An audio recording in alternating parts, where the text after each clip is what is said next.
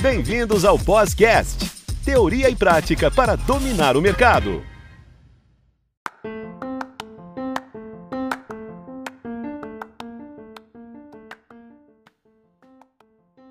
Olá, alunos! Bem-vindos ao Podcast, teoria e prática para dominar o mercado, sempre trazendo assuntos relevantes e contando com a participação dos nossos tutores. Tenho o prazer de apresentar para vocês o tutor Edson Massi, que está conosco neste episódio e nos próximos. Tutor Edson, seja bem-vindo ao podcast e já agradeço sua participação. Olá, Ricardo. Olá, pessoal. Muito obrigado pelo convite, primeiramente. Então, para quem não me conhece, sou tutor das áreas de sustentabilidade, ESG, planejamento urbano, engenharia ambiental, gestão. Então, são alguns cursos que eu estou aí sob a tutoria. Eu sou formado em engenharia ambiental Sou especialista em economia ambiental, em direito ambiental urbanístico, mestre em bioenergia e faço doutorado em sustentabilidade. Estou aí na área já há algum tempo e hoje a gente veio aqui conversar sobre a sustentabilidade no contexto internacional, como ela se desenvolve, como se cria esse conceito.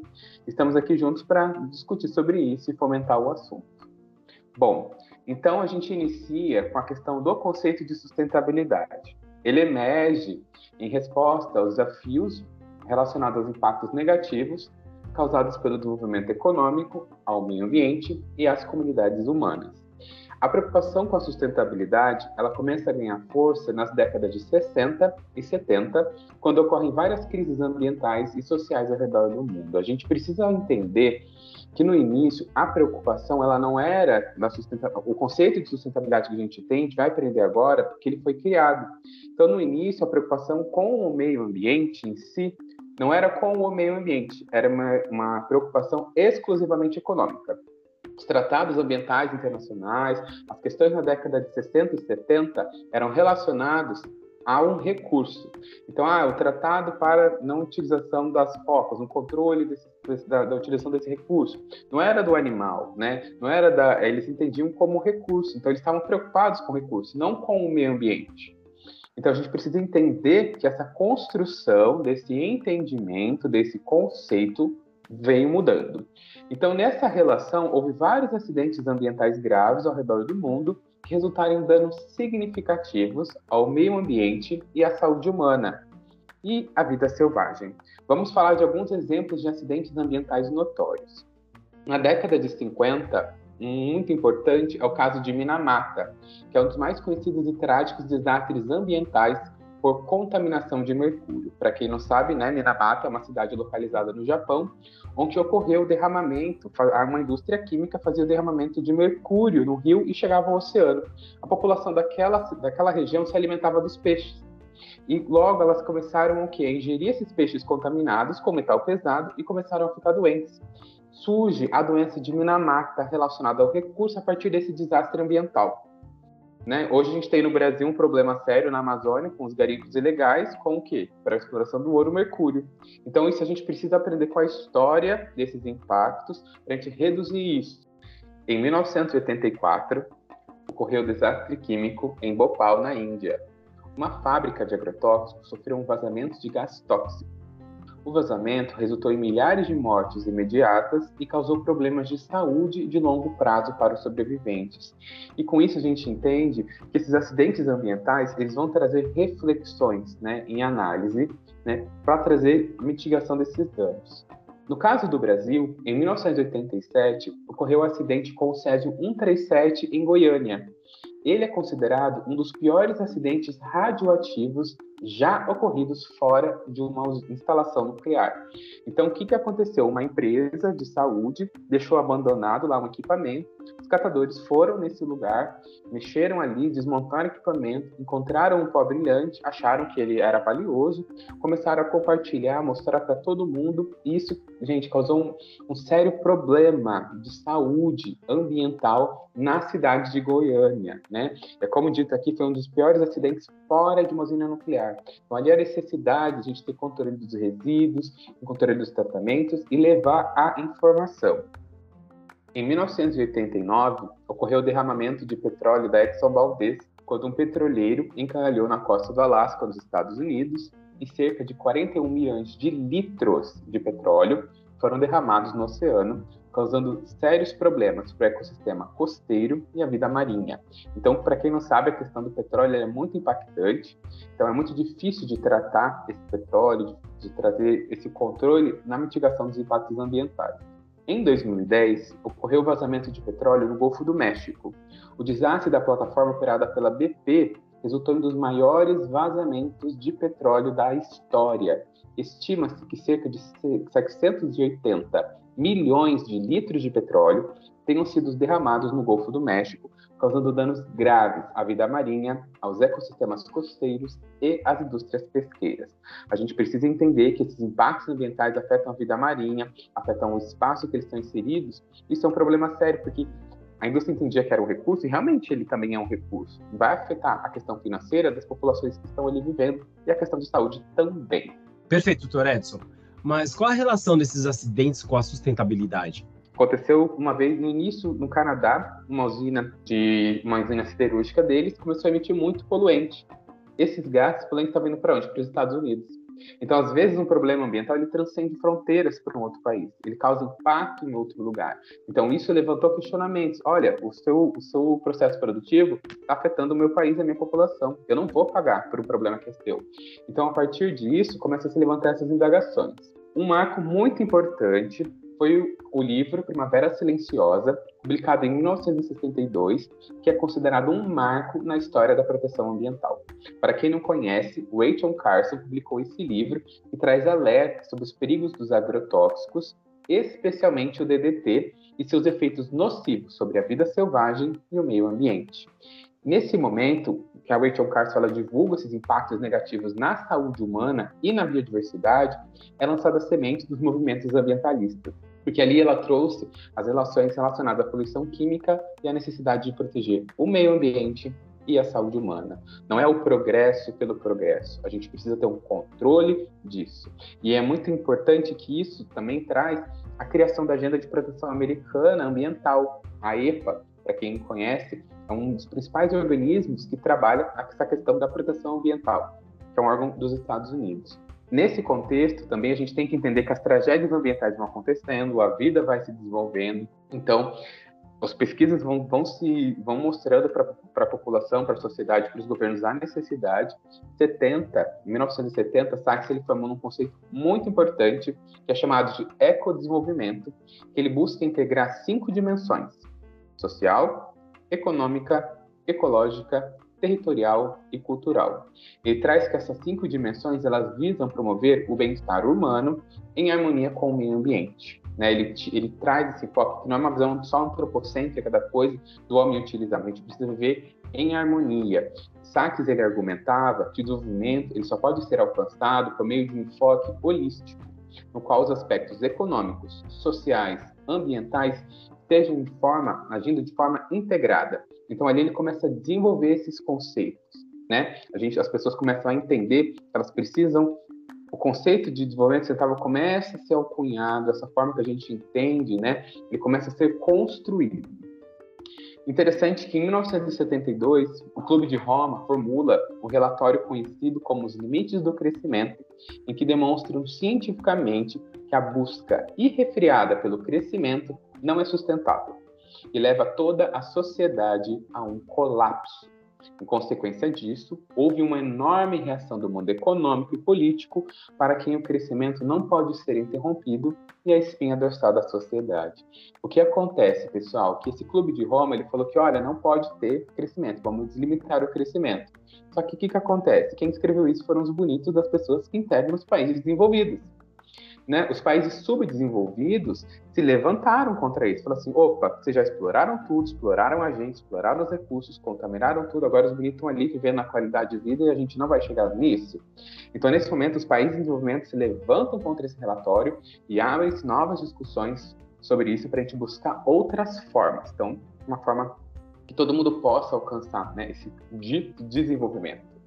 Então, muito interessante que a história do desenvolvimento sustentável ela está estreitamente ligada aos grandes encontros e conferências realizadas pela Organização das Nações Unidas ao longo das últimas décadas.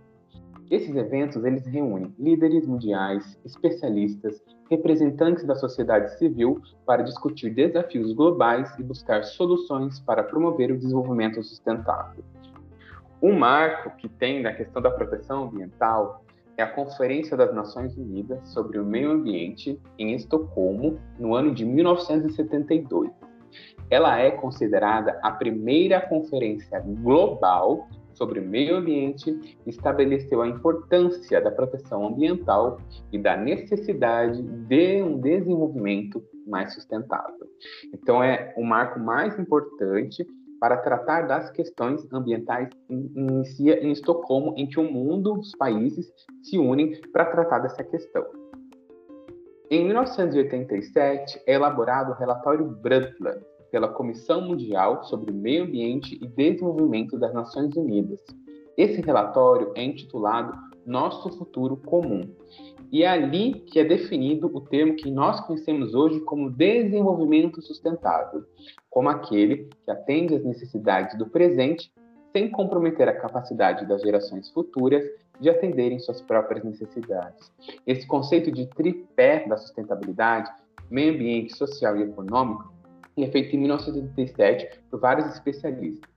Para quem não sabe, Brundtland foi uma ministra norueguesa atrelada às causas ambientais. Ela era uma médica sanitarista e esse conceito da sustentabilidade, inclusive, ele vem da questão da saúde, porque como a gente está mostrando até agora, os impactos ambientais eles afetam a saúde humana. Então isso é necessário esse olhar.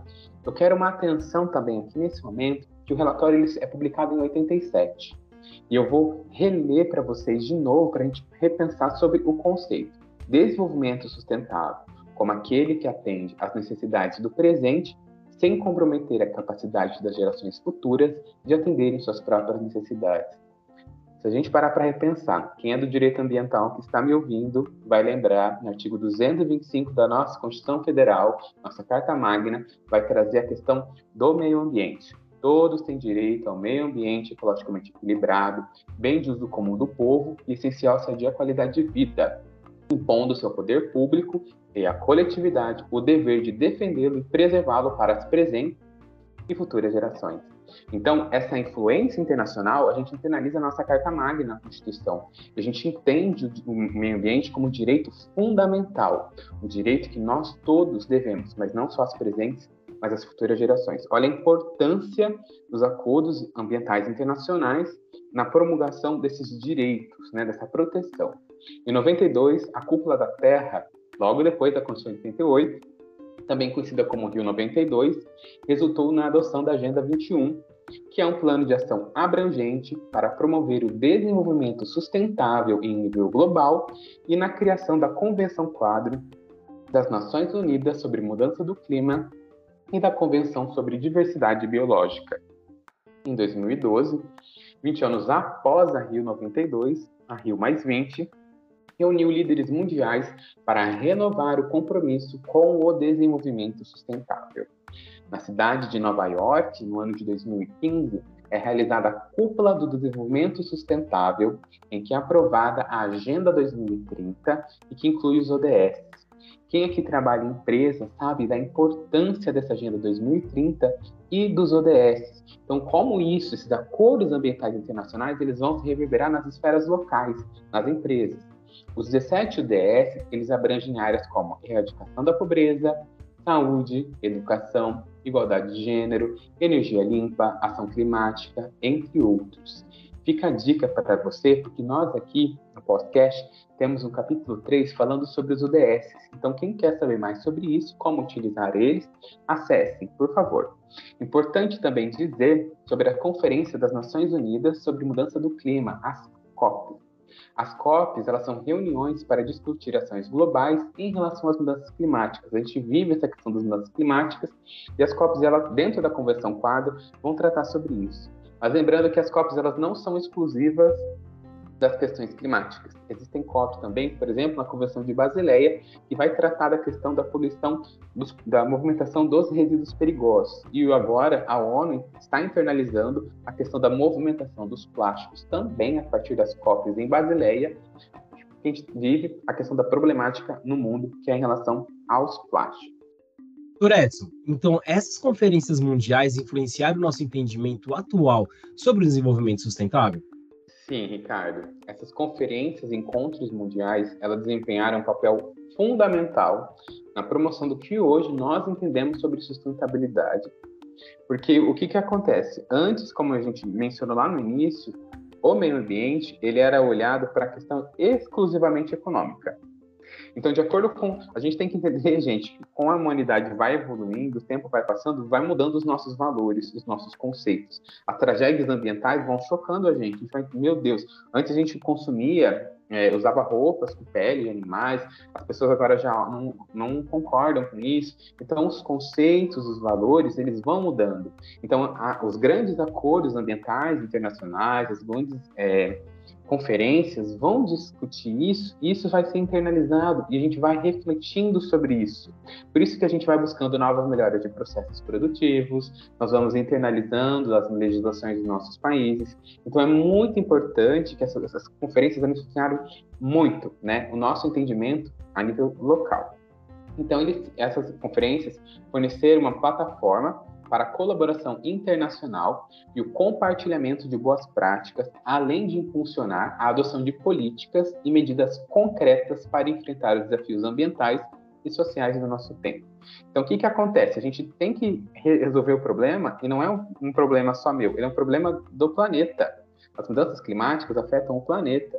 Então, às vezes, a forma com que eu estou agindo pode afetar outro país, outra sociedade, outras pessoas. A gente precisa entender, a gente vive, não é só a coletividade, a sociedade brasileira, é a sociedade global.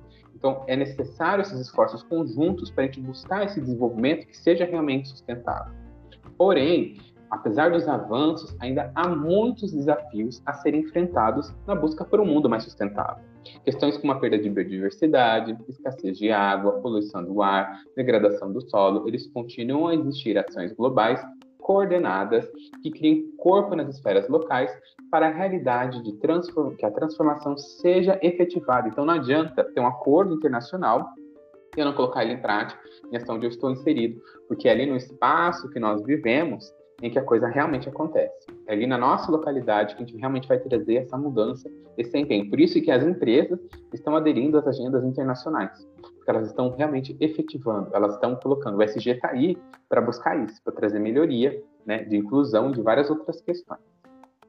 Neste episódio, falamos a evolução da sustentabilidade no contexto internacional, como esse desenvolvimento ele veio, como esse entendimento ele foi sendo criado, como nós olhamos sobre isso. Esses marcos eles são muito importantes. No próximo episódio, vamos conversar sobre a educação ambiental como instrumento de gestão. Então, como a educação ambiental pode ser utilizada nos processos de gestão da empresa, nas escolas, onde a gente estiver inserido. Observem que as coisas têm muita relação. Até a próxima!